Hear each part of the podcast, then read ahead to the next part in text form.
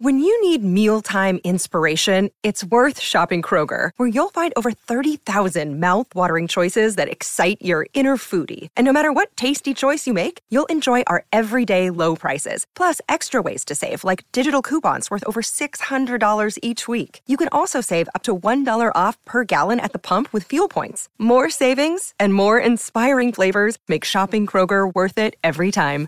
Kroger, fresh for everyone. Fuel restrictions apply.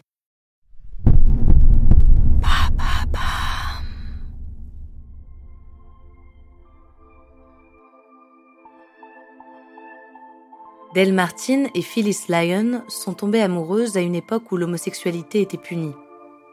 En souhaitant simplement rencontrer des couples comme le leur, elles ont créé la première organisation lesbienne des États-Unis. Pour elles, s'aimer, c'est exister, inventer un espace pour leur amour et celui de tous ceux à qui l'on a fait croire qu'ils ne comptaient pas. Une histoire de club, de magazine et de droits civiques, une histoire d'amour.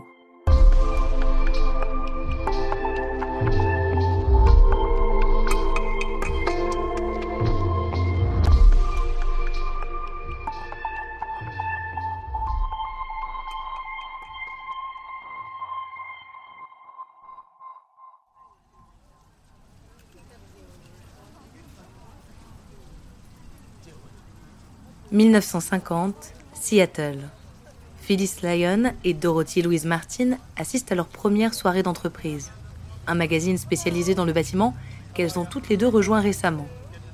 Phyllis est intriguée par Del Martin. Elle n'a jamais rencontré de femme comme elle. Elle la trouve magnifique avec ses larges mâchoires, ses yeux clairs et ses cheveux courts. Mais elle est surtout impressionnée par son attitude. Del Martin plaisante et fume des cigares avec les hommes ils lui apprennent même à faire un nœud de cravate. Phyllis est plus féminine, classique. Elle porte ses cheveux longs, des boucles d'oreilles rondes et un collier de perles. Les deux journalistes commencent à discuter en sirotant des martinis.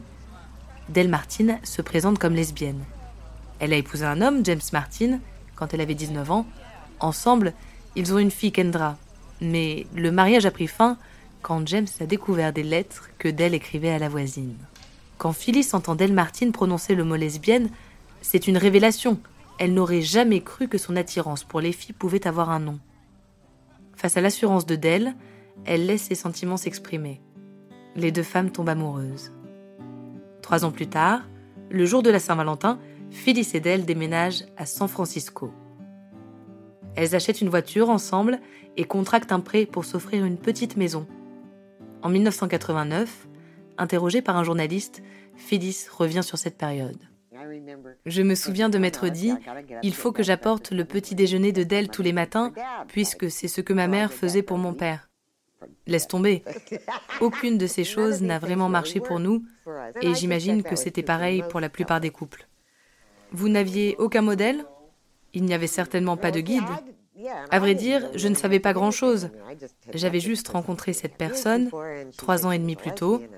Elle m'avait dit qu'elle était lesbienne et je m'étais dit que c'était la chose la plus fascinante au monde. Ça a expliqué beaucoup de choses, le fait que je sois attirée par les femmes au lycée, etc., etc. Mais je n'avais pas vraiment idée de ce que ça voulait dire. C'est à Castro que Phyllis et Dell ont posé leurs valises le quartier n'est pas encore la mecque homosexuelle qu'il deviendra dans les années 70. La dominante est catholique et conservatrice. Les rares barguets se trouvent à North les raids de la police y sont fréquents et les arrestations violentes. En 1955, Phyllis et Dell ont une idée. Elles vont créer un club social pour femmes lesbiennes. Un groupe pour se retrouver, parler, danser, vivre, sans risquer de se faire arrêter les filles de Bilitis sont nées. Au sein du club, Phyllis et Dell peuvent exister en tant que couple, s'embrasser, se toucher et surtout échanger avec des femmes qui, comme elles, aiment les femmes. Mais rapidement, elles réalisent que le club peut faire plus, qu'il doit faire plus.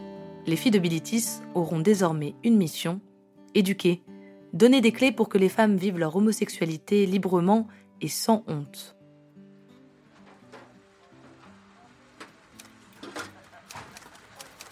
Phyllis et Dell sont les plumes du groupe.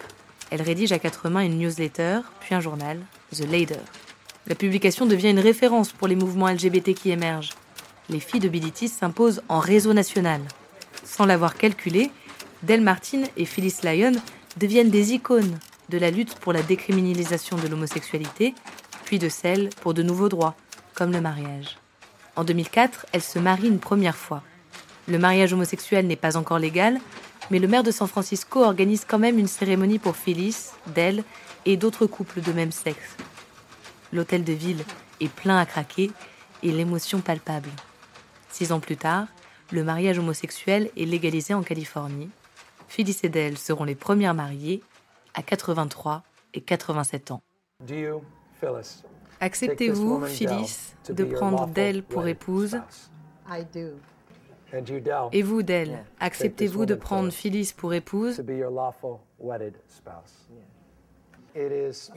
C'est un honneur extraordinaire de vous déclarer épouse pour la vie.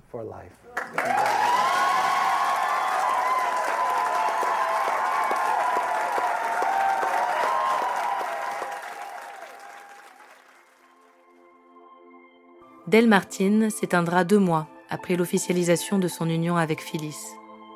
Le point culminant de leur amour et de leur engagement, un engagement naturel, la condition pour vivre leur amour, pour exister ensemble.